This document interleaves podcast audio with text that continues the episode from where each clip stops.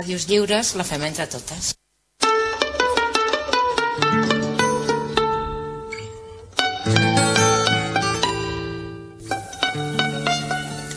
Contrabanda FM es una radio libre, no comercial, asamblearia y autogestionada.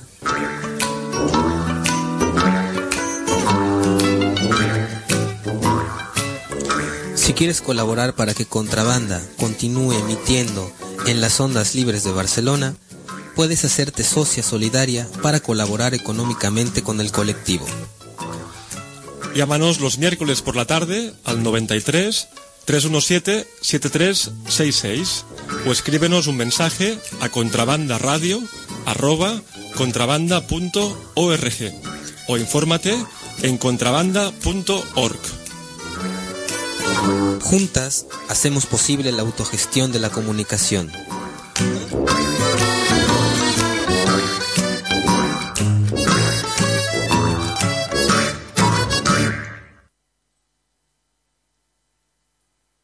Pues aquí estamos.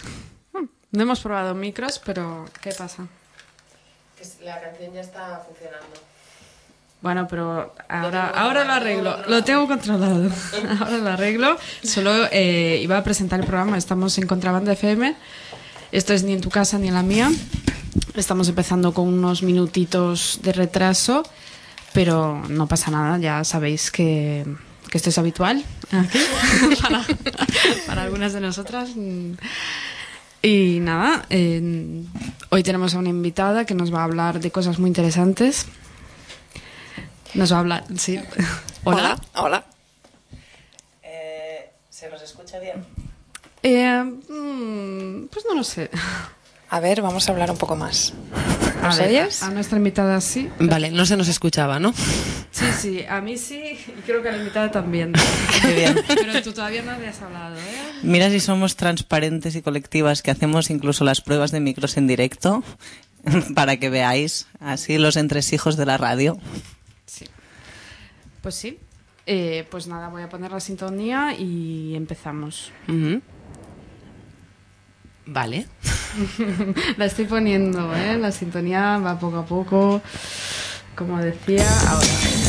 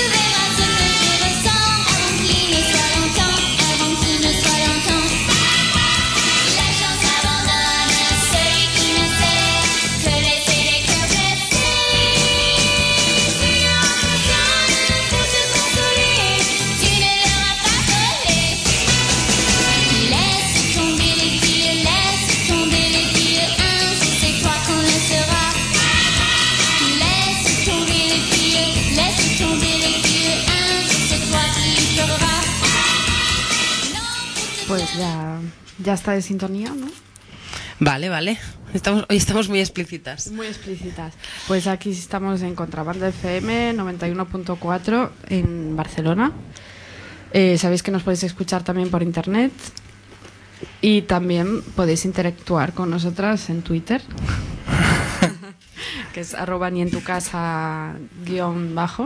Ujú. Bien, lo he dicho bien. Y aquí estamos, hoy es día 21 de enero, lunes. Hoy volvemos al estudio después de como un par de meses sin hacer un programa en directo Sí. desde el estudio. Hemos mm, hecho un par de programas grabados y uno en el que no sé yo nada, pero estuvimos aquí tres horas intentando grabar un programa para que sonase después para vosotras, pero no hubo manera. O sea, que no es que no hayamos pasado por la radio, sino que la vida es muy complicada. I avui pues, retornem a l'estudi. Felizmente. Felizmente. Excusas, dice, si no estabas. Por eso, excusas, excusas. Si yo estuviera, vamos. No, también decir que tenemos un blog en que, que por ahora es WordPress, ni en tu casa, no, ¿cómo es? Ni en tu casa ni en la mía punto wordpress.com. Dentro de poco, eh, con la nueva web de Contrabanda, que parece que en algún momento cercano verá luz, pues no, nos pasaremos ahí. Ah, ni en tu casa ni en la mía punto contrabanda.org. Sí, Agrupar pero- todos los dominios de los programas de la radio. Eso es, pero por ahora nos podéis en- seguir encontrando en WordPress y ahí tenemos colgados todos esos programas que durante estos dos meses de ausencia en directo igualmente se emitieron y bueno, tampoco están tan mal. Bueno. Yo no estaba, pero tampoco están tan mal. Y tampoco los escuchaste seguro, ¿no? Seguramente son menos a menos. Muy interesantes, pero menos, menos controvertidos. Pues aparte de todas esas herramientas de comunicación, también nos podéis llamar, porque hoy estamos en directo, entonces nos podéis llamar al teléfono de la radio, que es el 93 317 73 66 eh, al 93 317 73 66 és, ho tenim assajat. Espejo. I, pues, què? Expliquem una mica... Ah, Uy, mira. Espera. Qué inmediatez, por Dios. Y yo, claro, hace tanto que no... De esto que ya ni me acuerdo cómo se pasa la... Bueno, Pues, bueno, mientras está ese... ah, Vale, nos podéis llamar y hablar, no hace falta que llaméis y colguéis. o no, ¿eh? Si vais a llamar y colgar, no llaméis. bueno, siempre es emocionante, ¿eh? Que Sí, suena sí. el teléfono. Y voy a hacer deporte. Pues eso, si os parece, presentamos un poco el programa de hoy, de qué va a ir. Acabamos de presentar a nuestra invitada. Así. Sí. Hola. Hola, convidada.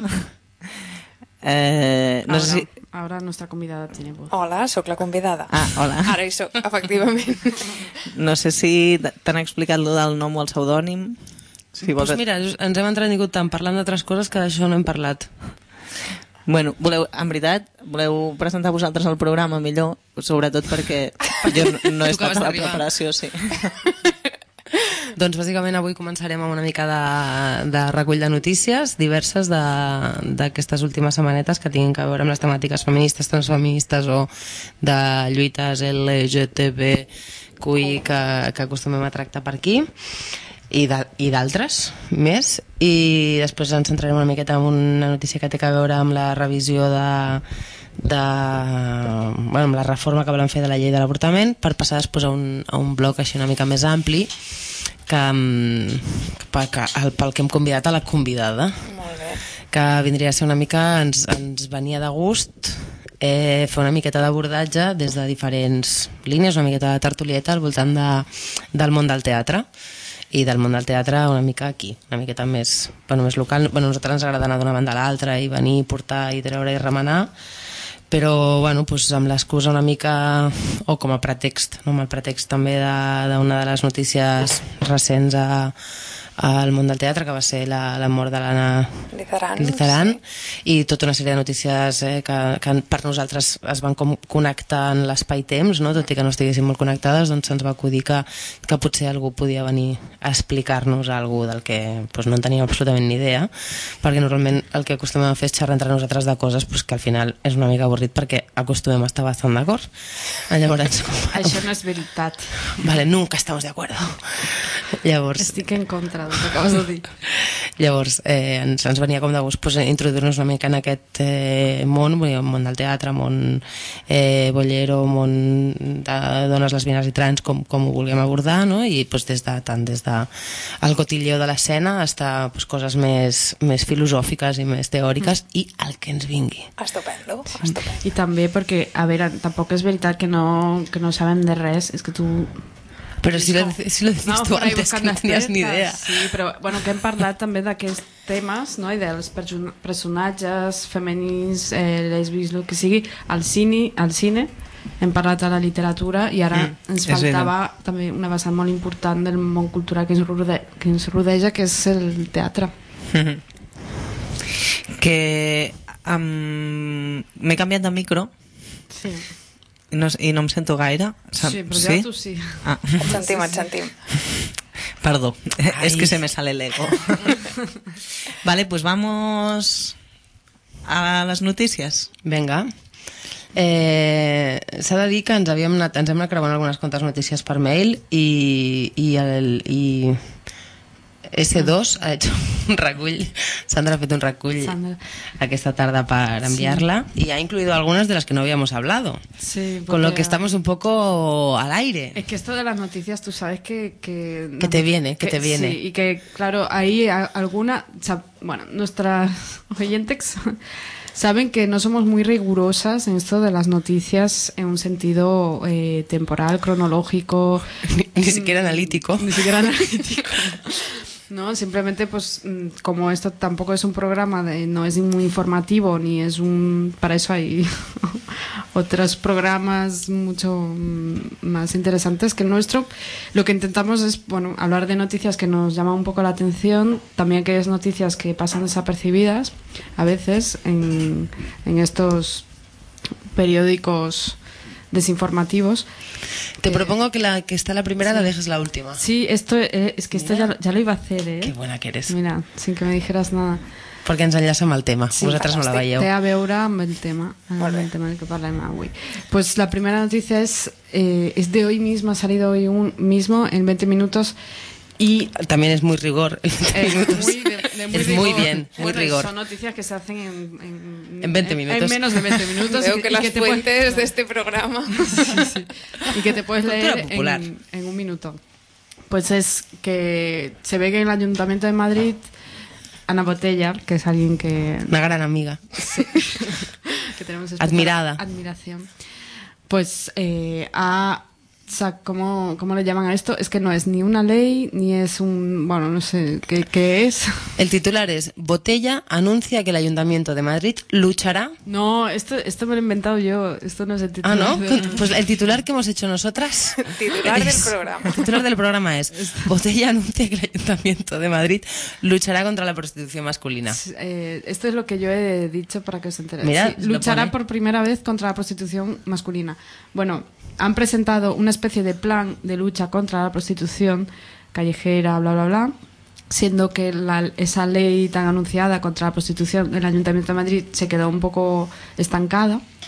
No, no, bueno, no se han hecho avances a nivel legislativo, pero Bueno, hablan... a veces. Bueno, supongo que cada cierto tiempo, eh, bueno, ahora, sobre todo a esta gente que les gusta hablar de este tema, como es Ana Botella, pues con el tema de la prostitución, tal y como dice ve- 20 minutos, la noticia está bien, la verdad.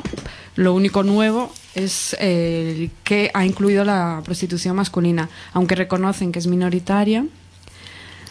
eh, porque bueno ellos hacen cálculos no basándose bueno no sé en qué se basan pero dicen que es Pues minoritaria seguramente en las pero notas que ponen. Mm, pero que también es importante. Y bueno, según 20 minutos dicen que no, no hacen el hincapié en el tema de las multas, en que es importante multar mm, tanto a las personas que trabajan en la calle o, bueno, como a los clientes, pero ah, hablan de, eso, de que tienen que echar el ojo a la prostitución masculina, sobre todo porque esta prostitución está eh, vinculada directamente con el SIDA, con la propagación del SIDA. Y ahí es donde me ha parecido un poco tal, ¿no? Es, bueno, es esta relación que hacen y por eso también os he resaltado alguna cita que dice la prostitución, el, perfil, eh, intentan describir un poco el perfil de hombre que ejerce la prostitución en Madrid, que es un joven de unos 24 años, inmigrante, sobre todo brasileño, y eh, sorprende, esto es una cita literal, sorprende que un 30,7%, o sea, fijaros en la cifra exacta, 30,7% de ellos se declaren heterosexuales, teniendo en cuenta que la mayoría de sus clientes son hombres.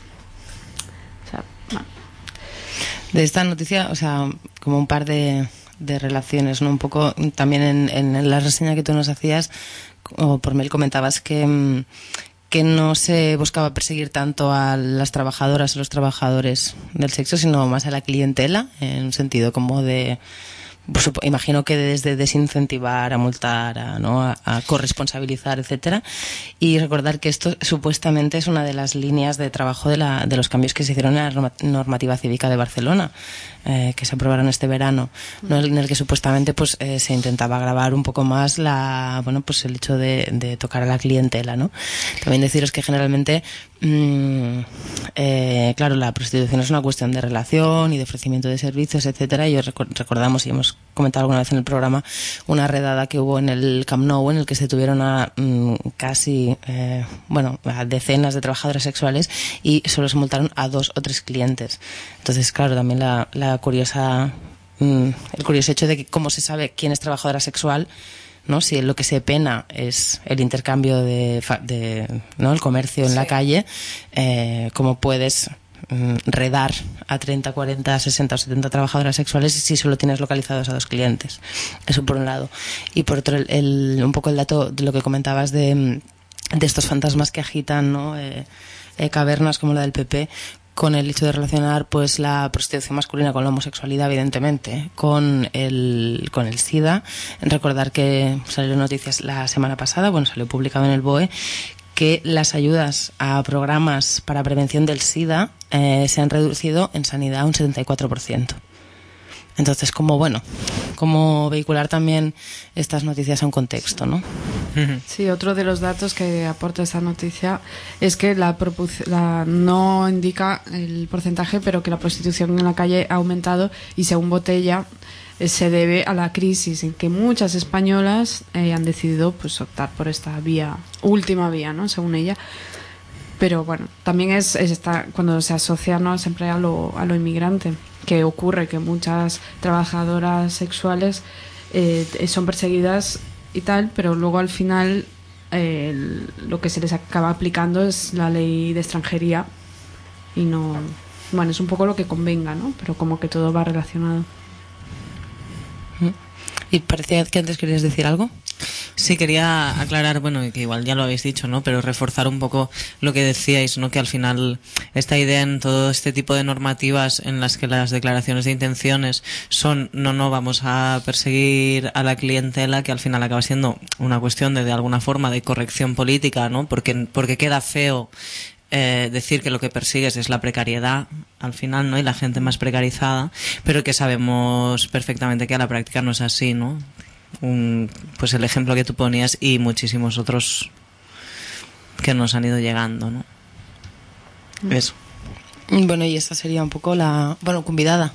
No, una mica que això que venies a dir tu de, de la relació, no? Com establies si quan entenem que la prostitució és una relació, un intercanvi i com, com pots detenir algú que, que exerceix la prostitució si no pots establir aquesta relació, és a dir, de quina manera fabriques aquesta etiqueta no? De, de persona que exerceix la prostitució com a etiqueta. Com i per estigma. tant sí, és un estigma. En el moment en què fas l'etiqueta fas l'estigma. I llavors com es relaciona? Doncs, amb la precarietat amb la immigració, amb la pobresa amb... que en realitat és el que persegueixes. Sí.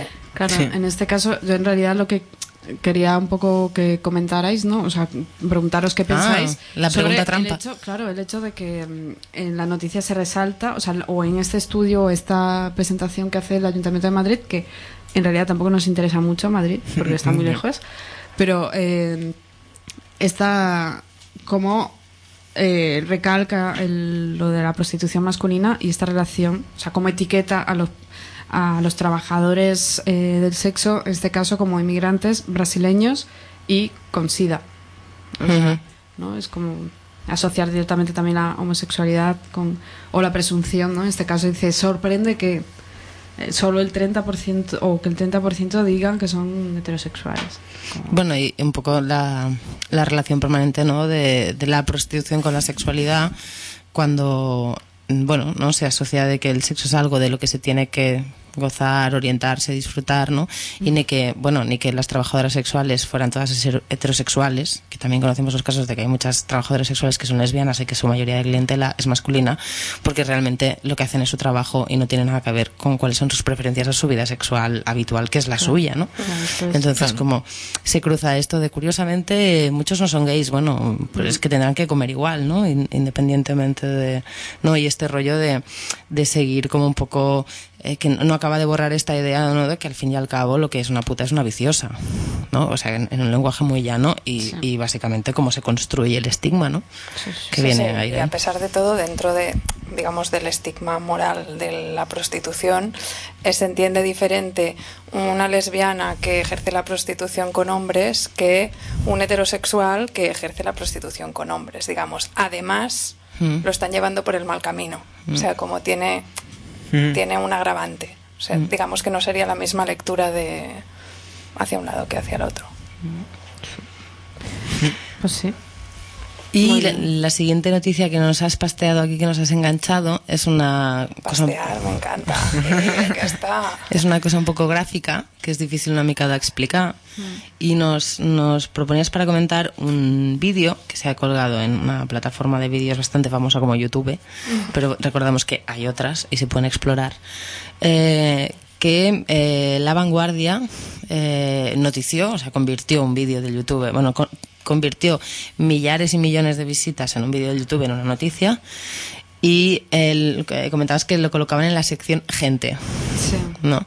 Y es la historia de, de una transición, ¿no? De, de una mujer trans, eh, de pues cuál es su proceso de feminización eh, a nivel de características eh, hormonales y físicas, ¿no?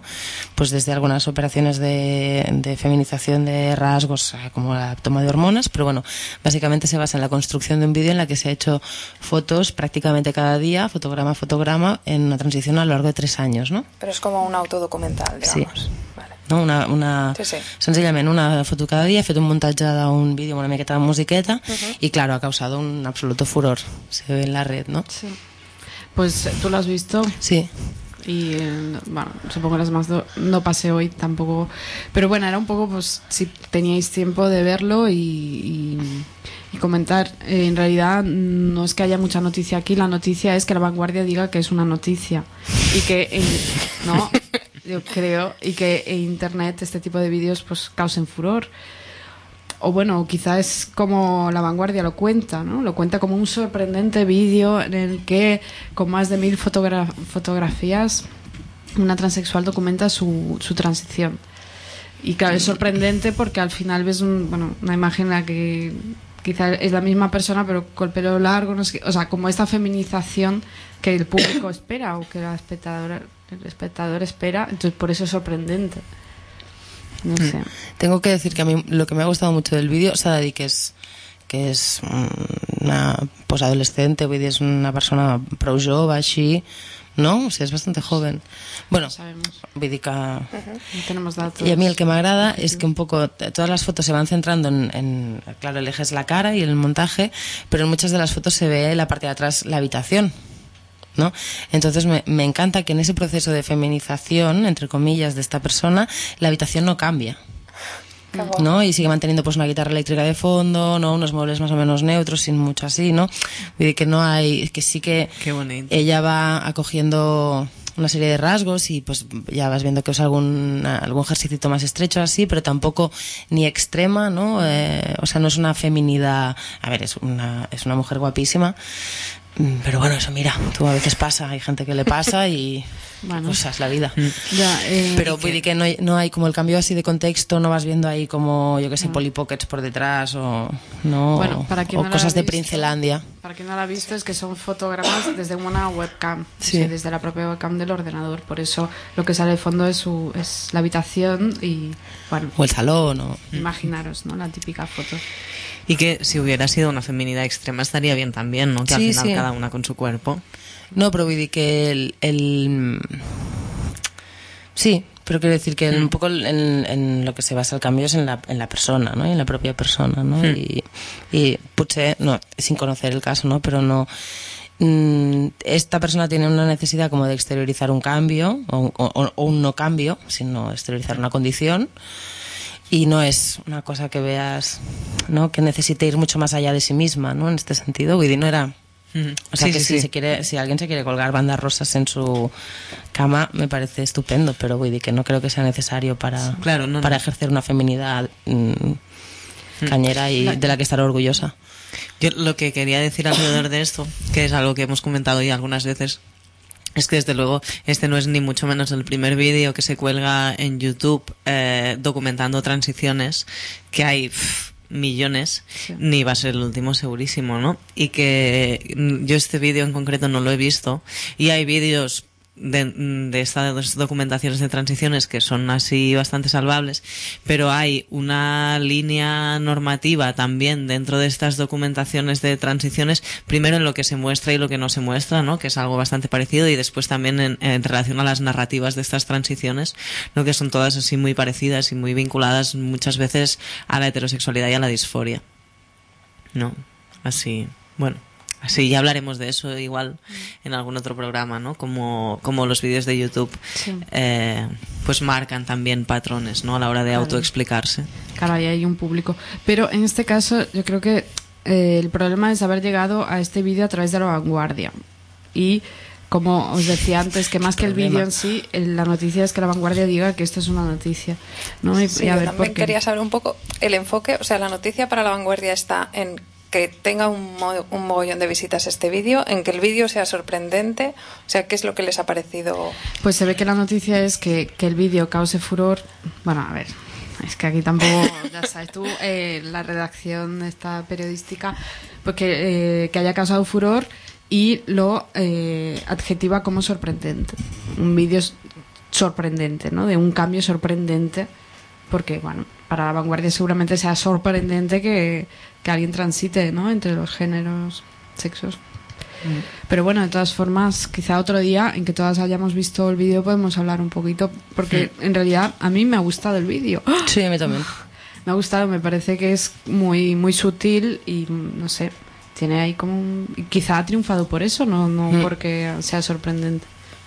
Bueno, a mí no me ha sorprendido tampoco tanto. Yo creo que cae dentro de, de un espacio de curiosidad, línea fina con el morbo, ¿no? Y es, ¿no? Ese cómo, ¿no? Un cómo se pasa o cómo se transita, ¿no? En una versión micro reducida de un minuto y pico, pues creo que, que da mucha curiosidad, ¿no? I bueno, pues, la gent la gent generalment és molt quan parla sobre temes no, de transicions bueno, i aquí algú altre en sabrà més que jo però és molt concret amb certes preguntes no? I, ah, i a nivell d'operacions i a nivell d'hormonacions no? hi ha com una curiositat una mica eh, eh, curiosa perquè no es pregunta en altres casos de processos de vida o de processos físics no? que, que sí que amb això pues, hi ha com molt unas ganas, ¿no? Y estábamos pensando que por la hora al igual podemos pasar a la noticia de, del tema del aborto o quieres comentar la última así brevemente. No, no. eh, es Que, ha sido ha sido la de Chichaba. Está Sí. brevemente. Es que esta en realidad tampoco es muy noticiable, no tiene nada de especial ni que nos pueda inter- interesar eh, directamente eh, en ningún sentido. Lo único me ha llamado me ha hecho gracia eh, la publicidad, una, una frase publicitaria. Mirad, eh, si yo os digo, agárrense muchachones, porque ahora sí vamos a hablar de sexualidad como Dios manda, ¿qué pensaríais? Uy. muchachones. Claro, es que, es que da para un montón, ¿no? O sea, Claro. hablar de sexualidad como Dios manda, no sé si es hablar mucho de sexualidad, en verdad. Pues lo, de- lo dejamos, lo, lo pensáis, lo consultáis con la almohada y... Porque no, es el, el periódico, he leído una noticia que dice que el obispado de Alcalá de Henares dará cursos de sexualidad. Así que era literal. Sí, sí, sí, es el obispado de Alcalá de Henares, Madrid, que está programando entre sus actividades de formación un curso de sexualidad dirigido a jóvenes, ¿cómo no? Y bueno, eh, en la web de la institución académica se ve que tienen bueno, una foto en la que salen chicos y chicas jóvenes así con cara de, de pillos, todos vestidos de blanco, ¿eh? blanco impoluto, y con esta frase, agárrense muchachones, porque ahora sí vamos a hablar de sexualidad como Dios manda. Qué miedo, Akens. Decir que el obispado de Alcalá de Henares es eh, mal famoso por temas de homofobia y, y persecución contra el aborto. Y decir que estos cursos se componen de sesiones de debate de 45 minutos y después van otros 45 minutos a rezar. que si a mí, tal y como va la educación superior hoy en día, me dicen, bueno, que viene, viene a ser Boloña. No, que es- Póngase usted a hace, hace usted una hora de clase y luego hace usted 10 de trabajo en casa. Que es, mm, y para eso, Y si me pongo a rezar, me quita el trabajo de casa. y para eso me, me sube el 66% a las tasas.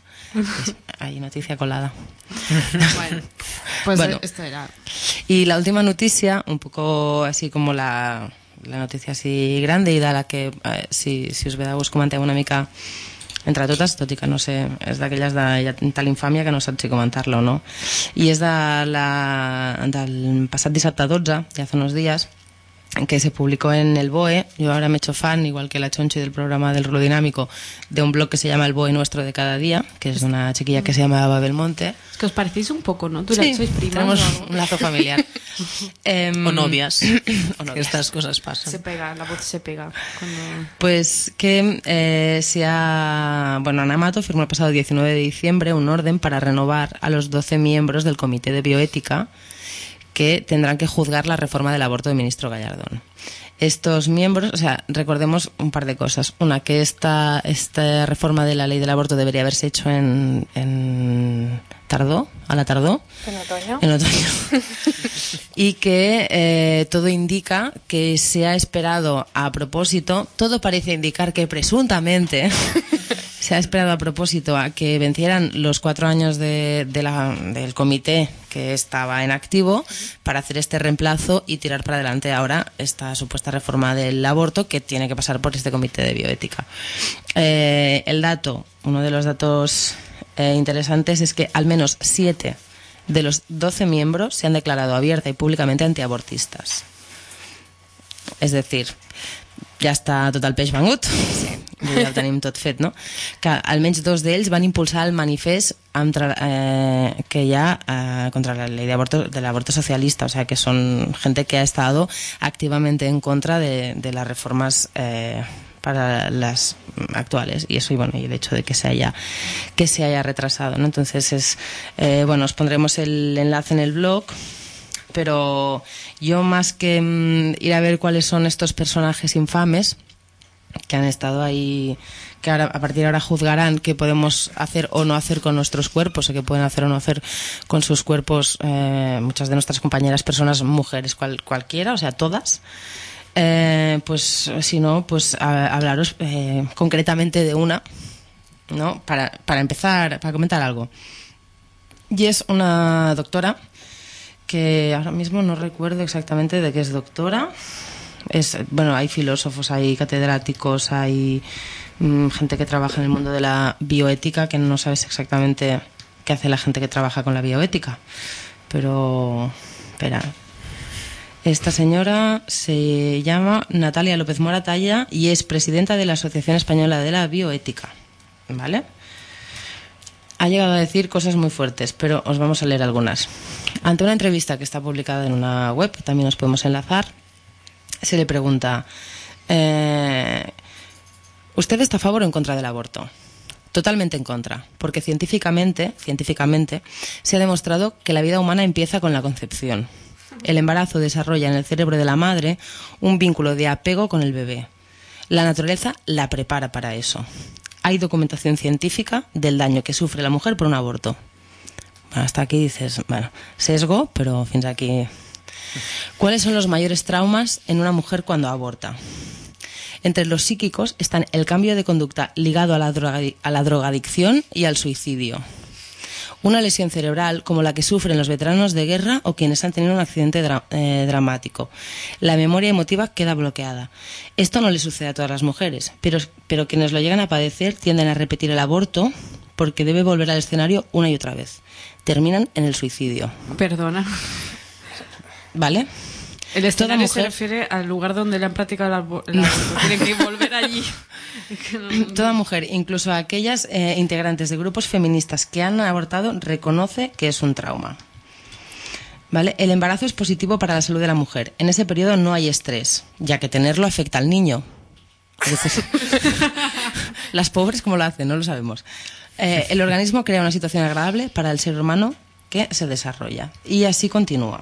Y hay otra que quería leer, lo que pasa que aquí también va muy lento el internet. Entonces, si queréis ir comentando esto, ya tenemos Ah, pues sí. chicha. Yo, yo tengo unas cuantas cosas, bueno, todas yo creo, ¿no? Pero a mí me- suscita varias reflexiones. Si quieres podemos hacer, a- ir haciendo así un mano a mano, ¿no? Yo una tú.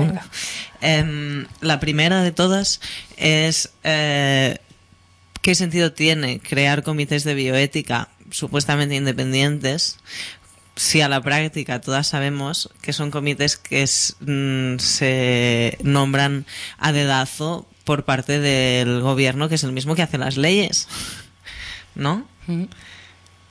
Eh, esa es la primera. sobre todo, digamos que cuando hablabas del sesgo, ya, eh, eh, digamos, la lectura de lo que es y no es científico siempre tiene mu- muchas caras, pero me parece que hay planteamientos que no tienen que ver con el sesgo de la lectura de lo científico, sino que tienen que ver con, con algo absolutamente, una opinión política absolutamente fuerte que, que ya, digamos, a- además de que lo que planteabas, ¿no? Digamos que el comité bioético tiene un color asociado a- al, al gobierno que Designado por los ministerios de Sanidad, Industria, Economía y ¿cuál era el otro? Eran cuatro. Industria, Economía, Sanidad Y Justicia. Y justicia. Pero digamos que uno, en cuan- digamos, un, comité bioético debería, o un miembro de un comité bioético debería al menos disfrazar sus opiniones de algo bioético y no de algo abs- absolutamente eh, Científico. que digamos que lo que me sorprende, además de- del contenido, es la forma en que no hay ni disfraz. Digamos, realmente se, se abordan los temas La jeta. a, a saco, sí, sí, la jeta absoluta de decir y de formar eh, una opinión. Bueno, yo creo que a un momento sí intenta disfrazarlo de científico, ¿no? Dice, hay estudios científicos que... Para papá y después la barbaridad, ¿no? Pero Sí. antes... Pero la- lo de la ética, o sea, la ética básicamente es una cuestión filosófica, moral, ¿no? Que viene de valorar una serie de cuestiones, ¿no? Ante un conflicto de estas cuestiones, pues por cuál te decantas, ¿no? Es un proceso así tal, ¿no? Y aparte, el- eh, o sea, echarse al rollo de es que científicamente no sé qué, y es como, bueno, ¿en qué quedamos? Tú, eh, o sea, ¿en qué barco, en qué barco vamos, no? Digamos También. que cuando la ética se asocia a lo moral y a lo metafísico no hace falta justificarse. Digamos, aquí uno puede decir la barbaridad que quiera ah, sin, sin ningún disfraz, pero cuando se basa en lo científico, entre comillas, en no disfrazarlo de esta forma, que está muy bien, porque al final acaba desautorizando y mejor. Es como si la ética Pero- fuera científica. Exacto, sí, sí. Claro. Y, Y tengo la otra. a ver, He encontrado, bueno, a part de del suïcidi, la drogadicció, l'alcoholisme i el bucle vital que et genera... O sigui, eh, entiéndase aquí que no queremos frivolizar con ninguna situación personal que haya podido transitar por estos espacios de, de dolor y, y tal. Pero bueno, o sigui, el hecho de decir que una mujer que aborta está abocada a suicidarse es... O sea, es cuanto menos, o sea, es, o sea para, para que alguien le tire un vaso de agua en la cara a esta mujer. Bueno, y lo de que mínimo. se compara un no sé qué de guerra, o sea, es como si se hubiera visto todas las películas sobre Vietnam y luego Sí. se fueran a escribir eso, ¿no? Sí. Es muy... Y la, ante la pregunta, ¿qué pasa cuando hay violación? Porque esta mujer es contraria al aborto en todos los supuestos que reconoce, entre comillas, esta nueva ley. No quiere decir que no haya más que nos olvidemos a otras veces o así, pero bueno. ¿Qué pasa cuando hay violación? Violación. Y ella contesta, arretes, ¿eh? Depende de los países. Por ejemplo, en España, en seis años ha habido tres violaciones. Y se queda Tan ancha. tan ancha. No se ha demostrado, pero si al trauma de la violación le sumas el del aborto, destruyes a la mujer. o sea, qué jeta decir que en tres años, en, en España, no, en seis años, en España ha habido tres violaciones. O sea, media violación por año. es, es como, qué jeta. Y aparte, Vamos a ponernos científicas y rigurosas. y objetivas. Y objetivas. A una la, la violan, pues... me- Media violación, a- un cuarto de suicidio, pongo 800 gramos de drogadicción. Y, o sea, ni que, ni que solo hubiese habido una. O sea, no, o sea, aparte no contesta la pregunta. Viene a decir, como es algo que no pasa, porque ya no se invisibiliza suficiente diciendo que solo hay tres violaciones cuando es un dato absolutamente o sea falso no lo siguiente o sea no solo se invisibiliza eh, modificando la realidad sino que aparte se desprecia estos casos en, ¿no? en el hecho de que ni siquiera, siendo un caso súper radical y súper extremo, te puedas acoger a algún tipo de solución que tú decidas para ello. O sea, ya es como... Pero bueno, lo de que en seis años solo ha habido tres violaciones en España es como... es de una jeta infinita. O sea, és ja... O sea, esta, aquesta dona... O sea, li, li haurien de retirar els estudis superiors. O sea, todos los títulos que haya conseguido en la vida se los tendrían que quitar por, vamos, por suspender examen. Y esto es Bueno, mi lectura. Sí, sí. Hombre, es que qué narices.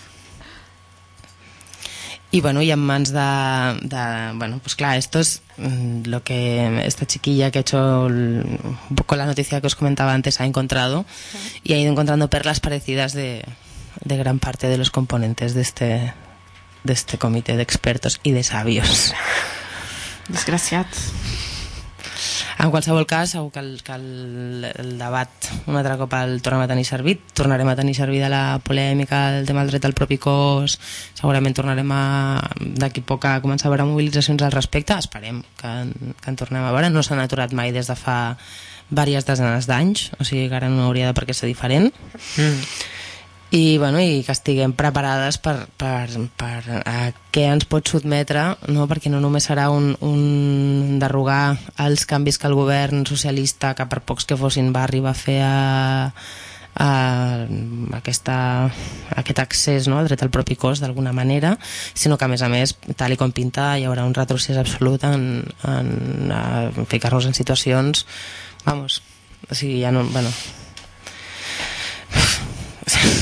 Sí, sí, si són possibles, eh, si són possibles pronunciaments com aquest sense que a la gent se li posin els pèls de punta, vull dir que més enllà de que posem-nos en el cas que, que realment l'opinió política d'algú fos absolutament contrària a l'avortament, és a dir, a, acceptar declaracions d'aquest tipus i plantejaments d'aquest tipus només des del punt de vista de, del, del rigor amb què s'ha de tractar un tema com aquest en una societat haurien de posar els pèls de punta només encara que compartissis la ideologia mm. Vull dir, només això ja ja posa en un context en què tot, tot és possible, no? qualsevol mm -hmm. plantejament ultraagressiu, ultraestigmatitzant, ultra deformat, és a dir, és una cosa que, bueno, que planteja un escenari, com deies, que ens farà posar els pèls de punta, efectivament.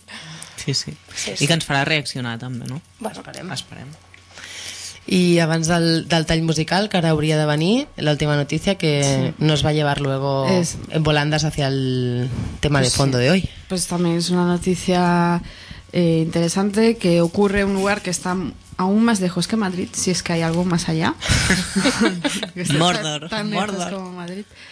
Y, y bueno, a ver si nos hace pensar un poquito para luego meternos en tema. Y es que se ve que en Croacia ha habido bastante polémica por un cartel de una obra de teatro en la que, eh, bueno, yo el cartel lo tengo delante, mm, no sé, básicamente La gente de la radio no lo ve, Sandrines. no- ay, que en la radio no se ve. bueno, eh, la obra trata, es una historia de amor entre mm, dos jóvenes adolescentes, eh, dos chicas jóvenes adolescentes, por lo tanto es una historia lésbica, ¿bien? Y el cartel eh, son como dos virgencitas, dos Virgen María, ¿sabéis? ¿No? La Sí, Virgen sí. María. Pues Como la de la botella de agua del Carmen, ¿no? Con la capita azul. Sí, eso. Eh, así como haciendo, haciéndose carantoñas. Y se ve que bueno que este cartel ha desatado la polémica entre los cristianos y ha recibido muchas críticas. Y es un es una obra que se debe estar estrenando ahora, si no se ha estrenado ya, eh, porque la noticia es de hace una semana, creo. Y es del Teatro Gabella del Zagreb. Por si- por lo si- digo fatal. Por si Por pasáis si pasáis por Zagreb. por si estáis por Croacia ¿eh? y, y os- y nos queréis llamar para informar si habéis visto la obra, también podéis hacerlo. La obra se llama Find Dead Girls, dirigida por Dalibor Matank. Este es en directo. Y bueno, y eso. Y lo que ha desatado... Yo tengo una Y las duda. vírgenes. Ah, El gracias. tema de las vírgenes, la Virgen María, a ver, yo me imagino que si sale la Virgen María sola no pasaría lo mismo. No, lo que Lo que pasa es que en la imagen Son dos virgencitas. dos virgencitas haciéndose carantoñas románticas. Pero ni, toca, no- ni tocamientos, ¿eh? No, pero se abrazan como si fueran novias. Pero no, no es el contenido de la obra, digamos. De momento no, porque la Pero obra... de o todas sea, formas, yo no creo que una obra de temática lésbica con una sola Virgen María en el cartel también, También. hubiera desatado polémica. Ahí, ahí es está. En, Pues- en qualsevol cas, el que venia a dir també és que no s'estava desatando politi- polèmica por el contenido de la obra perquè no s'havia estrenado. Ya. Llavors, cada moment, el que estava despertant ires via mm, canalització de la suposada falta eh, a la llibertat religiosa i al respecte de l'altra gent era el de les verges. Alguien que nos llama desde Zagreb. Mira, Desde Croacia. ay, a ver si A ver esta si vez no han colgado. Oh. No. Pongamos música. Bueno, luego explicamos cómo se llama por teléfono. Venga, eh, pues pongamos un poquito de música. Voy a poner un tema que se llama Amor Meu de Stupendance y es una petición de nuestra invitada. O una sugerencia. Bueno, una sugerencia, petición. Aquí concedemos deseos. Uy, lo tengo bajito, lo voy a poner más alto. Ahí. Amor meu, ara que el teu silenci s'ha fet costum.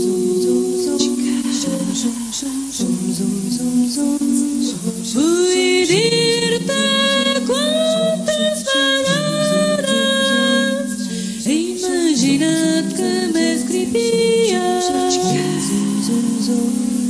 Quantes vegades fins i tot he imaginat la teva carta.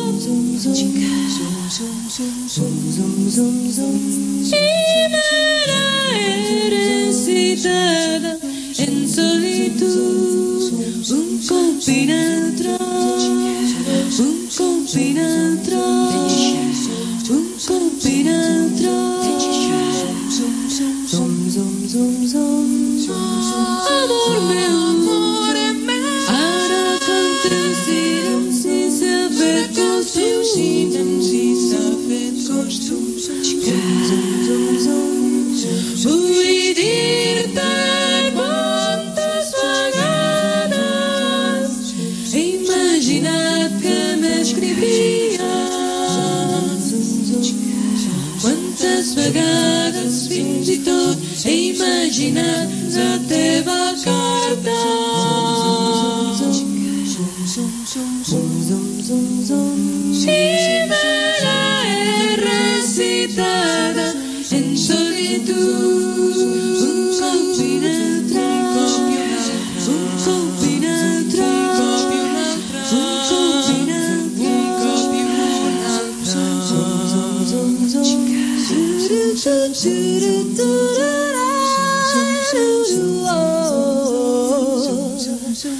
do I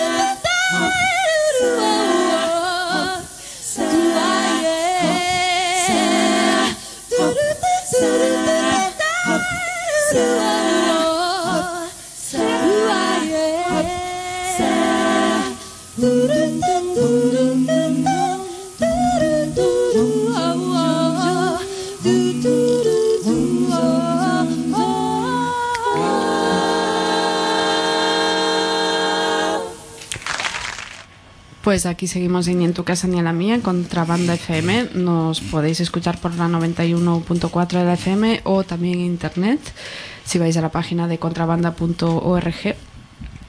Y seguimos en, En tu casa, es lunes día 21. Si te acabas de enganchar al programa, hemos estado hablando mm, de noticias muy interesantes que ya te habrás perdido, pero que podrás volver a escuchar en una repetición del programa o en nuestro blog, el- cuando colguemos el programa de hoy, que es eh, ni en tu casa ni en la mía punto wordpress punto com.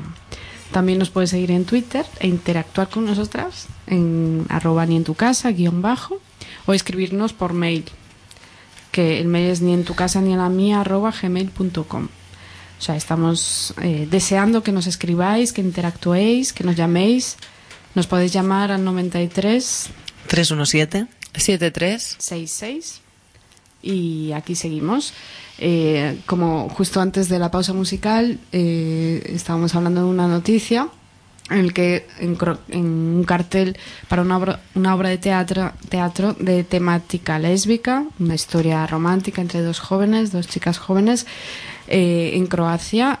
Eh, pues un cartel en la que salen dos vírgenes marías así haciéndose carantoñas ha causado polémica. Y es el tema del que queríamos hablar ahora en esta segunda parte del programa con nuestra invitada que es el tema sobre bueno, Yo primero quería decir, parafraseando a las declaraciones anteriores, que para un cartel de dos vírgenes marías haciéndose carantoñas, Vamos a tener que prohibirlo. que depende del país, pero siendo que aquí no hay ninguno y allí solo hay uno, igual es que nos ha costado muchísimo ¿eh? encontrar algo para, para que tuviera relación I, bueno, quan mm, vam quedar una mica per preparar aquest programa, parla, bueno, parlàvem, com ha comentat abans Sandra, de, que a veces hemos hablado del imaginario en la literatura, del imaginario en el cine, de la creación de personajes, no? i de com això s'interrelaciona, pues, perquè és un espai així també bueno, més, el cine també és més mainstream i tot i que l'accés a la lectura sigui algo que no sigui universal és més o menys accessible eh, ens venia de gust també parlar d'un altre circuit més o menys eh, amb un renom cultural no? que, que veurem que té molts més entresijos del que ens imaginàvem que era el, també el teatre no? I, i plantejàvem una mica el, el debat en, en diversos punts, però bueno, una mica també per començar ens havia sorgit a partir de la notícia de la, de la mort de l'Anna Lizaran i una mica per, per, bueno, per la gent que no escolti una mica els circuits mainstream, però per resumir una mica una mica aquest personatge eh, quin, quin relleu ha tingut no? també l'escena. Jo crec que l'analitzaran ah, sí, sí que és algú que ha fet cinema i ha fet televisió, però bàsicament és dels pocs actors i les poques actrius que són famosos o la fama que tenen en estar associada al teatre. Eh, és d'aquestes que s'han dit les grans dames del teatre català i, i realment jo crec que és... Eh, diguéssim, a mi, quan parlàvem de coses sorprenents, a mi m'ha sorprès una mica el, tot el ressò que ha tingut la notícia de la mort de l'Anna Lizaran perquè realment l'existència de l'Anna Lizaran, és a dir, la vida de l'Anna Lizaran n- no era una cosa que, que estigués en, en, en el nostre entorn, és a dir, no era algú d'aquí, més enllà de grans èxits com Agost o espectacles que han anat passant però que no és algú que si haguessis preguntat pel carrer qui era l'analitzaran doncs hi havia un gran gruix de la població que no sabia qui era. Llavors l'analitzaran és algú que mm, eh, una, una actriu brutal i jo el poc contacte a nivell humà directe que hi he tingut una persona excepcional i molt accessible com... i és una actriu que va, que va engegar amb comedians és a dir, que en realitat va fundar comedians però molt ràpidament se'n va anar i ha estat sempre lligada al teatre lliure llavors eh, ha fet moltes obres de repertori, diguéssim, el Teatre Lliure va establir-se durant uns anys com a una companyia de teatre de repertori, va anar fent amb el mateix grup d'actors, és a dir, va ser una companyia de teatre en què anaven apareixent, vull dir, anaven havent-hi diferents repartiments en funció de l'espectacle, però hi havia un grup estable d'actors, dintre els quals hi havia l'Anna Lizaran. Llavors això feia doncs, que en una temporada poguessis veure un, un o dos espectacles al lliure en què ella feia els papers protagonistes. I ha estat algú que realment ha fet coses molt sorprenents i molt trencadores que no han transcendit. Jo crec que la gran actriu eh, d'aquí que ha fet personatges masculins, és a dir, n'haurà fet, i no m'equivoco, 7 o 8, i personatges masculins vull dir el rei Lear a el rei Lear. Eh, és l'Anna Lizaran. I és algú eh, que realment ha, ha trencat esquemes en aquest sentit i, i mai se li ha fet aquest reconeixement ni se li ha penjat aquesta etiqueta ni s'ha entès diguéssim com una com la versatilitat eh, actoral d'una bona actriu i, no, i son, no se li ha donat més lectures. I res, bàsicament això jo crec que també ha estat notícia perquè perquè, perquè bueno, totes les morts a vegades, no totes, però vaja que n'hi ha, n'hi ha esperades i aquesta ho ha estat molt perquè es va anunciar que estava malalta a principi de temporada quan estrenava un espectacle al Teatre Nacional després un superèxit de dues temporades que havia estat agost en què feia el personatge protagonista i realment a part que l'espectacle era un espectacle molt, molt solvent i brillant a nivell de, de muntatge, ella estava espectacular. Llavors, després d'això feia la següent proposta en què tornava a fer un personatge masculí, la Bet, i, eh, i a principi de temporada ja va anunciar que estava malalta, que no es veia en cor de començar, la va substituir el Jordi Bosch, que és a dir, que van optar per un, per un actor, i després d'això totes les notícies van ser, diguéssim, dolentes fins que la següent notícia va ser que es moria.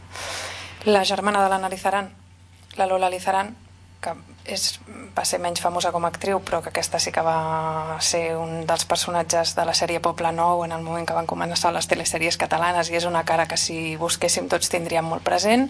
També s'havia mort de càncer fa uns anys, vull dir que va ser com una mica... va despertar la mort de, i res, això bàsicament doncs, que aquests dies se n'ha parlat molt i jo crec que per desgràcia, no és que l'analitzaran no hagi tingut el reconeixement que es mereixia, però una mica el, el, el reconeixement com a figura se li ha donat ara aquests dies després d'haver-se mort i probablement hi ha molta gent que hagi sabut qui és en les darreres setmanes o en la darrera setmana. I, i això, i Comentàvem també una mica que ens semblava interessant eh, aquesta persona una mica també pel, pel les reflexions que ens podien fer al voltant d'aquesta de, aquesta idea no? de, del paper, la persona, el personatge no? i sobretot una mica pues, el, el nostre programa que vindria a ser doncs, temàtiques feministes, transfeministes o de lluites LGTB IQ, etc. No? I com això ens ensenya moltes vegades no? eh, un, un, altres mons, per exemple, aquesta notícia coincidia més o menys per dates amb un premi que se li va atorgar a Jodie Foster eh, per el Premi Cecil B. DeMille de, dels Globus d'Or, diria que era un reconeixement a tota la seva trajectòria eh, com a actriu i en el que una mica es va fer el, eh, bueno, va haver-hi com molt de rebombori al voltant d'aquest premi, no tant per la trajectòria de l'actriu, no? sinó perquè en un moment determinat eh, es va prendre com que la seva sortida de l'armari, com si diguéssim oficial, ¿no? Quan es deia pues, que bueno, Jodie Foster sale del armario en los premios Globos de Oro i tal, quan és una actriu que bàsicament el que va venir a dir era que, bueno, que no anava a fer cap sortida de l'armari perquè ja feia molts anys que estava desarmariada i que tot el seu entorn evidentment coneix doncs, la seva vida personal i que la seva vida personal és seva i que no és cosa d'arena pública, no? I com veiem també pues, aquesta, aquesta polarització de què és noticiable, que no, quin relleu agafa doncs, la, la, pues això, la mm, vida eh, sentimental, emocional o l'expressió sexual de les diferents persones no? en, aquests, en aquests mons de representació, no? I volíem una mica doncs, parlar-ne d'aquests temes al voltant del teatre. Sí, també. jo crec que l'analitzaran tornant a d'on veníem, diguéssim, és algú que eh, ha fet, jo crec que és algú que ha fet, que ha canviat eh, que ha canviat esquemes i ha canviat patrons no per la via d'exposar públicament la seva sexualitat, sinó per la via de fer lectures dels personatges femenins i de les relacions entre els personatges a dalt de l'escenari. O sigui, més enllà del matrimoni de Boston, que sí que va ser una obra que plantejava una relació lèsbica entre dos personatges, com ella ha abordat eh, la feminitat i la relació entre dones en els espectacles o, o com ella eh, s'ha transvestit en personatges masculins ha canviat patrons sense, eh, sense posar en joc la seva vida personal. Llavors, jo crec que això és algú que demostra que sí que es poden, és a dir, que es poden trencar esquemes utilitzant, cadascú té el seu llenguatge i utilitzant el llenguatge artístic que és la, la seva força i crec que jo crec que l'analitzaran mai ha fet bandera del seu lesbianisme, tampoc crec que se n'hagi amagat, però, però l'ha canalitzat sobretot crec que n'ha fet ús en escena que a mi això em sembla molt interessant, perquè jo crec que hi ha actrius que fan un treball en la seva vida personal i després a l'hora d'abordar els personatges no el fan, és a dir, aborden els personatges masculins i les relacions, també hi ha la lectura de, de qui està dirigint l'espectacle, etc etc, però que no el posen a l'escena. I en canvi ella l'ha posat i d'una manera absolutament eh, fàcil, sense bombo i platarets, i llavors a mi això em, em flipa i em mereix com... I em, i, em, i em genera admiració, com dir... que és algo del que se n'ha d'aprendre, penso. A mi em sembla super interessant d'això que expliques, la idea de que es pugui abordar una altra mirada sobre les relacions eh, a partir d'obres que són explícitament obres de temàtica lesbiana com el matrimoni, El matrimoni de Boston. de Boston però també a partir d'obres que no són explícitament de temàtica lesbiana Sí. no? I, i això ho vinculàvem l'altre dia quan parlàvem una mica del programa sense conèixer molt bé tampoc a, aquesta història però ho vinculàvem una mica amb la idea de, de com arribar, com fer arribar segons quins missatges, segons quines lectures o segons quines mirades, no?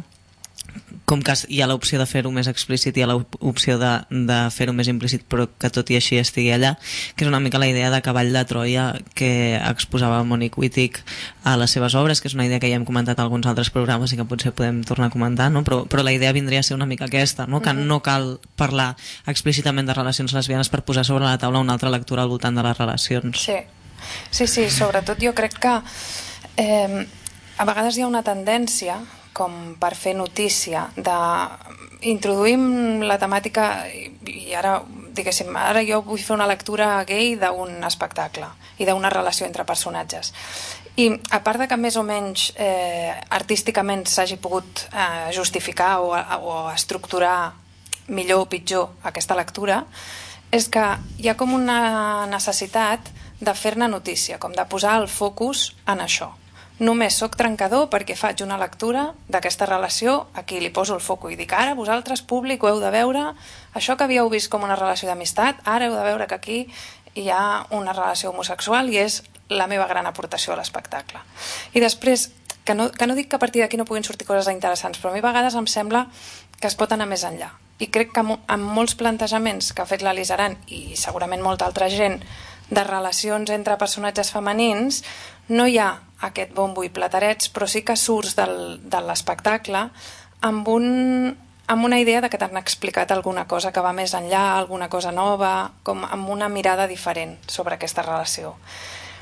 I això em sembla molt potent, perquè mm. penso que també des de la manera en què una ho aborda com a actriu et demana molta més implicació, entendre molt més el que estàs fent, arriscar molt més que no una cosa que estigui més etiquetada. En tot cas, eh, potser no, no ha de ser explícit per ser un, un cavall de Troia, com deia el teu i tal, però tu abans ens deies que, que les relacions lèsbiques que pràcticament no existeixen a, a l'escena, vull dir que al teatre, eh, bueno, aquí a Catalunya pràcticament no n'hi no ha, teatre lèsbic, si, si li volem dir així, amb aquesta etiqueta, però bueno, que el teatre no, no apareix en relacions emocionals entre dones i que potser el teatre a l'estranger tampoc. N'hi ha masses, vull dir que... Diguéssim, sobretot el que, digués, que si comparem eh, relacions eh, lèsbiques amb relacions gais entre homes, en la història del teatre, eh, com sempre partim d'un punt molt diferent. És a dir, en la història del teatre eh, no, no, no han existit, ja no només obertament, sinó no hi ha ni, ni usos despectius de la lesbiana en escena, així com amb, amb els personatges gais en les obres de teatre s'han utilitzat com a graciosos en, en diferents moments, el, el personatge de, de la lesbiana o de la relació lèsbica en la història del teatre és molt recent, és, és del, del segle XX i sobretot de la segona meitat del segle XX. Llavors, està molt més invisibilitzada i per tant eh, les lectures relectures de clàssics que es fan amb aquest enfocament, eh, descobriments d'aquests cavalls de Troia i tot això també està en molt menys, en molt menor grau. I per bé o per mal sí que existeix eh, algun, algun queixal, diguéssim, de, de teatre gay eh, amb aquesta etiqueta per, sobretot, per exemple, a Londres en una certa època hi havia, hi havia sales que estaven dedicades només a això, textos, autors, etc etc. i en molt menor grau va passar amb, amb obres de, de temàtica lèsbica. Llavors, ni s'ha creat l'espai petitó ni, ni el mainstream ho ha absorbit, diguéssim, com a, com a temàtica. Jo crec que podem fer així un, un petit break per no començar així un tema nou perquè ens acaba d'entrar una trucada. Vinga. A veure si, si l'entrem a l'estudi o no, que igual No ho sabem. és Potser una no és una confusió, no sabem. És fantasma És fantasma. Bueno, eh, no passa res. i Mm, és Ah. que no sé si preguntar-te ara o... Bueno, jo... O potser, potser ho deixem per final. O sigui, tinc, tinc moltes ganes de que em em parles del travestisme al, Mm. al teatre, perquè abans em va agradar molt aquesta relació que feies amb el, bueno, els casos no, de travestisme bueno, després em parles una mica més i lo, del, lo de les obres en què surten personatges o relacions de lèsbiques entre dones vull dir eh, a la diguéssim que a la vida real existeixen, no? Llavors, eh, per què el teatre no, no reflexa aquesta... Sobretot, a vegades no és tant que no ho reflexi, sinó com que aquest espai, jo tinc la sensació que a vegades no, no, en, encara no s'ha anat eh, creant. La majoria, parlàvem del matrimoni de Boston, per exemple, el matrimoni de Boston és una obra que es va representar en un teatre gran i públic com el Teatre Lliure, amb actrius famoses com l'Anna Lizaran i l'Emma Vilarassau, que és una obra que està escrita per un home i dirigida per un home. Llavors, eh, això, si més no, és sorprenent.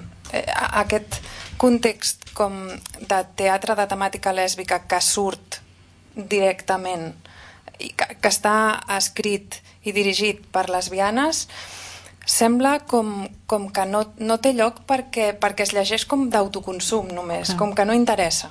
En canvi sí que hi pot haver un teatre de temàtica gay escrit i dirigit per homes, en principi gais, i sí que s'entén que té un lloc. Llavors això, eh, bueno, respon, això no només passa amb el teatre, diguéssim, que passa en molts àmbits de la cultura i, Mm -hmm.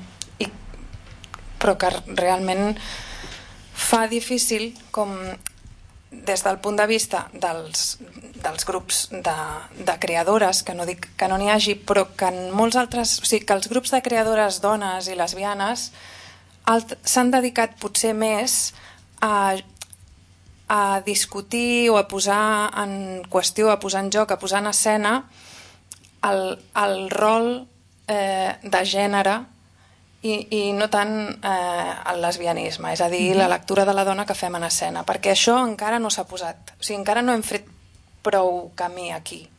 Llavors sí que hi ha grans apostes en aquesta línia i que moltes vegades han, han inclòs també la temàtica lèsbica, però jo crec que estan més el, els grups de, de dones i lesbianes creadores estan més enfocats doncs, una mica a tractar eh, el rol de gènere, que és que, que, és que encara estem eh, amb, Encara falta feina, encara no? falta feina. Sí, i això que dèieu del transvestisme, eh, sí que en la història del teatre, per exemple, hi ha molts personatges, eh, sí que han aparegut relacions lèsbiques de ficció en les obres, és a dir, eh, des de, des de molt antic personatges femenins que es transvesteixen en home en una obra. Llavors, en els països en què aquestes obres eren interpretades per actrius, perquè a vegades eren interpretades per actors i llavors encara, diguéssim, el, La paradoxa creixia, la paradoxa no? creixia, era un home que representava una dona que ens transvestia d'home que a vegades es comportava com una dona. Eh, llavors això, per exemple, Això sí al teatre de Shakespeare passava, però a Espanya, que les dones sí que podien actuar, pues Lope de Vega, per exemple, té Don Gil de les Calzas Verdes, que és una dona que es transvesteix en Don Gil de les Calzas Verdes, que el que acaba produint és que totes les escenes de seducció que té amb altres dones eh, des del punt de vista de l'espectador modern i s'han utilitzat avui en dia, el que veiem és una relació lèsbica en escena. Però l'espectador de l'època en cap cas llegia això. Llegia que l'altre personatge es deixava seduir per una dona perquè l'estava llegint com a home. I això Mhm.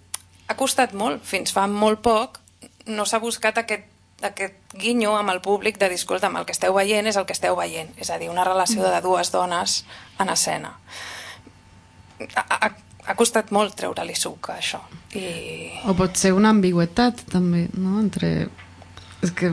Sí, sí, o absolutament. O entendre aquest transvestisme del personatge com algo que ve, va més enllà del vestit, no? Mm. Com, com, com investiga sobre mm. el seu rol. En aquest sentit també parlàvem una mica abans fora de micros d'algú que, que comentàvem, no? Comentaves també eh, eh, concretament, per exemple, de les, de les obres d'Oscar Wilde o així que hi ha a vegades una i suposo que ens ha passat també amb el tema dels estudis LGTBI i tal, el, el, la recerca aquesta històrica d'aquells elements que ens conformen no? com, com una sèrie de persones que tenen representativitat de diferents èpoques no? i ens busquem i busquem referents i tal però parlaves de que hi ha vegades que hi ha certes sobreinterpretacions no? Sí. també que, que es, es sobreposen no? a l'obra d'un autor concret o polèmic o conegut per algun tema uh -huh. o que es busquen també en altres obres quan a vegades la lectura no té per què ser només aquesta no? Sí.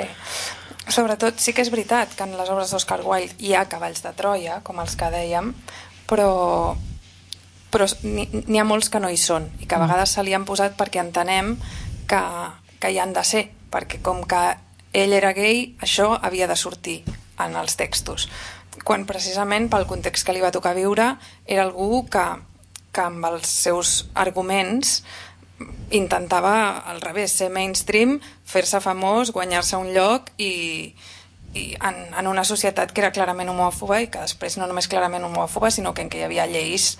Eh, Bueno, que el van acabar empresonant.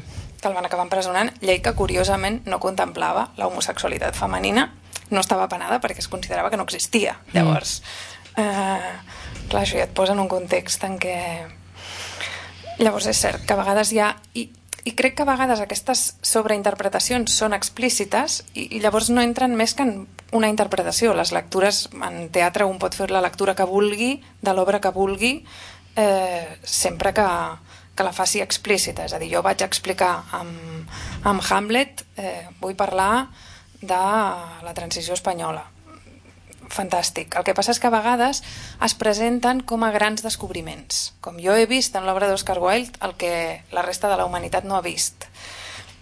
I a vegades bueno, són sobreinterpretacions. Mm, i fa que perdi cert Sí. també fil en aquest sentit com, com deia bueno, si vols comentar alguna cosa jo anava a traslladar aquest tema cap a un altre No, en realitat anava a comentar alguna que no té res a veure, per tant, puc fer després. O sigui, bueno, té a veure amb el teatre, però vull dir...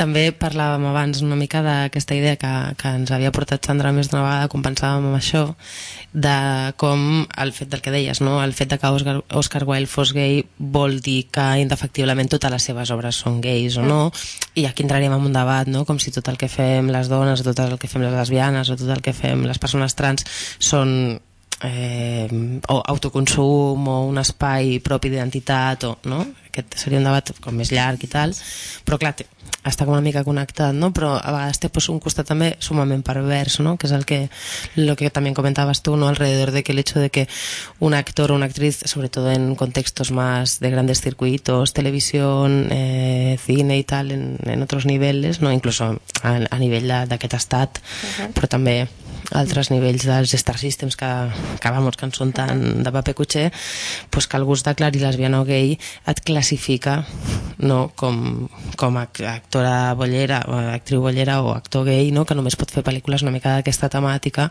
i acabes creant com un gènere en el que una pel·lícula que té a tu com a protagonista haurà de ser una, una pel·lícula de temàtica gay no?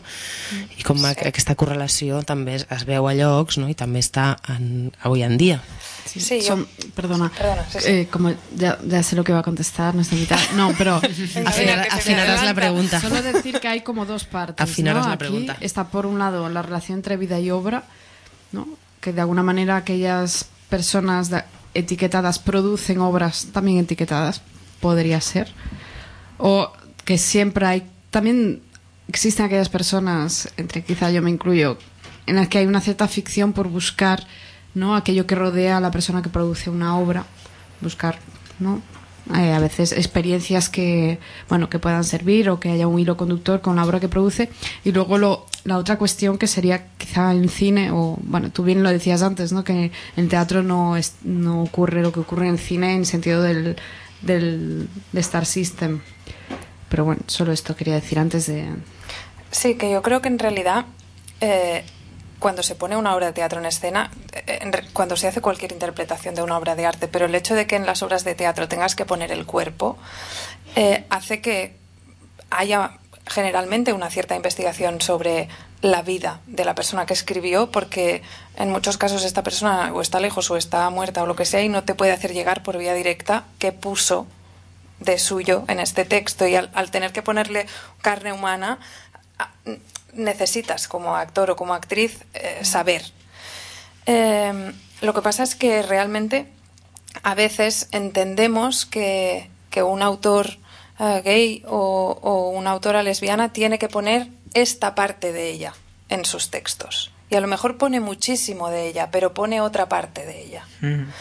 Y, y es como que si intentamos investigar, no, no digo sin tener en cuenta, pero sin focalizar la forma de entender a este autor o, es- o esta autora, s- sin poner en el foco que es gay o que es lesbiana, nos estamos desviando del tema. Y a veces no, a veces sí, a veces sí, se han, hecho grandes barbaridades también. O sea, Tennessee Williams es un autor que se ha leído eh, a, él, digamos, lo que él pone de sí en sus obras y a sus personajes de una forma sesgadísima. Y en cuanto se ha hecho cine de sus argumentos, muchísimo más. Han dejado personajes que eran abiertamente gays en la obra de teatro, han dejado de serlo milagrosamente en la película, cuando deja de tener sentido el argumento. Pero da el obispo de Alcalá de Henares y sus seminarios. por ejemplo. O sea, eh, que no es que. No digo que no haya grandes barbaridades eh, en el otro sentido, pero que a veces también como entendemos que todo lo que un- una autora lesbiana pone en un texto es esta parte de ella y no necesariamente. Claro, pero yo pregunto, ¿siempre es necesario o...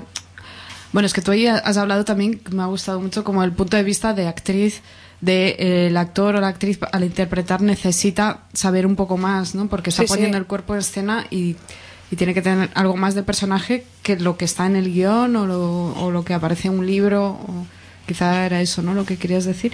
Pero por otro lado, o sea, es eh, imprescindible leer una obra a la luz de la vida del personaje o hay cosas que a lo mejor no tenemos que saber o por qué las sabemos, ¿no? Según el caso. Claro. O siempre se nos ocultará algo. Exacto, también. a veces también yo creo que hay lecturas erróneas o gente que, digamos, lecturas, planteamientos de dirección de espectáculos que lo que quieren es contarte la vida del autor en lugar de contarte el argumento de la obra. Digamos que la línea es muy fina. Lo que pasa es que en algunos casos, por ejemplo, hablábamos de Tennessee Williams. Tennessee Williams pertenece un poco a la generación de gays torturados con argumentos de gays torturados en que habla de él y de su familia constantemente en las obras. Entonces, no entenderlo desde aquí es escaparse un poco y ya eh, poner, o sea, velar, tapar eh, la homosexualidad de los personajes y el foco que pone él sobre esto. Mm. Lo- sí, sí. No, lo mismo ha ocurrido con Batman, ¿no? Por ejemplo, el cine, el cine parece que es un, por lo menos el cine de Hollywood, que es un gran castrador de, de orientaciones sexuales, de emociones, de, de cosas que se salgan un poco de la heterosexualidad normativa. ¿Tú crees que los cómicos, los cómics de Marvel apuntan a la, a la homosexualidad de Batman? Sí. No, no es una creencia.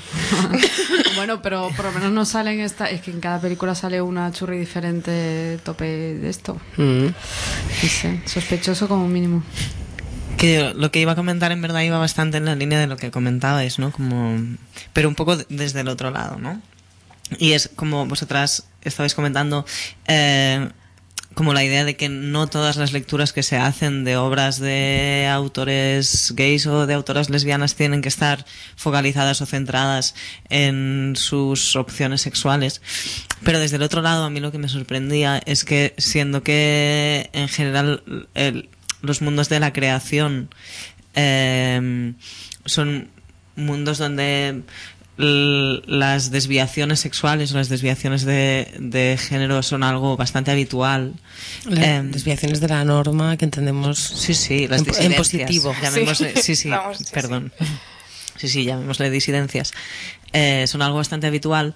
Me parecía curioso que eso no se reflejara especialmente en la inmensa mayoría de montajes que se hacen, ¿no? Sobre todo siendo que entendemos estos espacios de representación que son la literatura, que es el cine y que también es el teatro, ¿no? Como espacios de, de creación de nuevos imaginarios que nos permiten otras realidades posibles, ¿no? Como, como eso no se usa o o bueno, al menos yo no lo he visto mucho como herramienta de transformación, ¿no? En ese sentido. Sí, yo creo que mm, un poco por desgracia se usa cuando se transforma en algo que vende, digamos, en una marca del creador. Cuando el creador consigue ser comercial a partir de eso, o sea, a partir de cuando vas a ver las obras de según qué director, ya sabes que va a hacer una lectura gay de, del argumento. Así que vas a ver esto y, y es contratado por esto. Y cuando hace falta que aparezca esta temática en una programación, se le va a buscar porque se sabe lo que se espera de él. Eh, y en, en general, eh, digamos que a veces pasa, eh, es más raro en, en directoras lesbianas, porque como todavía, mm, desgraciadamente, tienen que legitimarse como directoras. Claro. Y tienen que legitimarse como directoras mujeres y, y tienen que legitimar su lectura feminista de los textos. Así que si encima le vas a poner una lectura lésbica, es como, bueno, cuélgate directamente porque no vas a tener público. Eh, y, y siempre se va a entender como algo de autoconsumo. Raramente de aquí sale, a- eh, eh, digamos, el público en general entiende que esto va dirigido a- al público en general. Claro. Desde este lugar también cabría un espacio para la reivindicación de esta, ¿no? De, de esta representación como no tanto como cuota, sino como como espacio, espacio de visibilització de algo que bueno, que té a veure amb, amb els estàndards que hi ha fora, però que té a veure també amb, amb el que és el circuit cultural, el que, es, el que es mou, almenys localment, no? Sí. al teatre, no? Sí, sí, digas, digas. No, que iba a decir que, que siendo que la realidad es esta, en ese sentido, sí tienen un montón de, de cabida y un montón de valor esto, estos mecanismos de caballo de Troya que decíamos, ¿no? Donde igual no es muy explícito, pero las temáticas aparecen eh, de alguna forma como, como por debajo y se convierten en, en algo que queda en las cabezas, ¿no? De, de, to- de todos los espectadores y las espectadoras, ¿no? Y en ese sentido, como eh, enlazaba un poco con la con las formas de poner en escena de analizarán, ¿no? Que era un poco con lo que empezábamos. Sí, sí, sí. Y un poco también eh, enlazando con el tema de, de la salida del armario de Jodie Foster, o salida o no salida del armario, y eh, digo, al igual el teatro, y sobre todo aquí, que estamos en un país muy pequeño, digamos, no se rige por, por el Star System, pero en el momento en que empieza a aparecer una pantalla, por pequeña que sea, y una serie de mediodía, por pequeña que sea, ya empieza a funcionar por, por estos mecanismos. Em, para los actores gays hay un perfil posible. O sea, se puede generar un actor con sex appeal que trabaje en argumentos gays y en argumentos en que haga de galán heterosexual, eh, habiendo expresado públicamente su sexualidad. Pero para una actriz eh, lesbiana, eh, el hecho de expresar públicamente que es lesbiana la transforma en no atractiva para ah, el género masculino. Y esto rápidamente la pone la última de la lista en cualquier casting, porque principalmente la forma de venderse una actriz como actriz, no digo que sea la única, única ni, ni pero sigue siendo una forma, sigue funcionando, es eh, bueno, pues poner por delante su capacidad de, de generar atractivo en, en los hombres. Y esto en el momento en que expresas públicamente que eres lesbiana deja de existir, por lo tanto dejas de ser interesante como, como perfil de actriz. O tienes que poner el ser lesbiana de un modo, bueno, recordamos hace un par de veranos, ¿no? También el caso de Elena Naya, que salieron unas fotos de ella con otra muchacha de vacaciones, etcétera, ¿no? Pero claro, es que Elena Laya, uy, qué morbo, y aparte está muy buena, ¿no? Con, es decir, ¿no? Ese ser lesbiana tiene que tener un, exacto, un parapeto y una serie de cosas concretas, ¿no? Para que, para que sea, bueno, pues para que pueda sumarse al pack, ¿no? Si no Sí. es muy peligroso todavía, ¿no? Y sobre todo revelarlo en la, en la cúspide de tu carrera, no Sí. cuando estás empezando, porque si no ya no vas a llegar, digamos. Y, y es así, sobre todo porque no es que se te pueda relegar a obras o a películas de temática lésbica, que como no hay, pues no se te puede relegar a ningún sitio. A ver, no hay. Sí que es verdad que hay mucha gente que está haciendo cosas, pero no hay en el foco o no interesa que haya, vamos a decirlo así. Por lo tanto, i realment és... En, qualse, en qualsevol cas també això ens porta a una paradoxa que comentaves abans, no? que és com i que t'acabarà amb, amb un episodi històric també dels flotats que ens comentaves fora de micros, que és que aquí l'espai més mainstream dintre del que és el teatre a Catalunya no és el que té més llicència per fer coses més trencadores Sí, no? que no pas els espais alternatius que generalment s'hi fan projectes trencadors que no estiguin dintre d'una línia acceptada no? del que en aquell moment és el foco no, no sobreviuen sí. Curiosament, clar, això té a veure també amb l'estructura cultural que hi ha. És a dir, les sales alternatives no són sales alternatives perquè no tenen mitjans de funcionar que puguin ser alternatius, és a dir, han de viure del públic que tenen i per tant això els transforma en sales comercials. Per tant, hi ha coses en què no hi poden passar.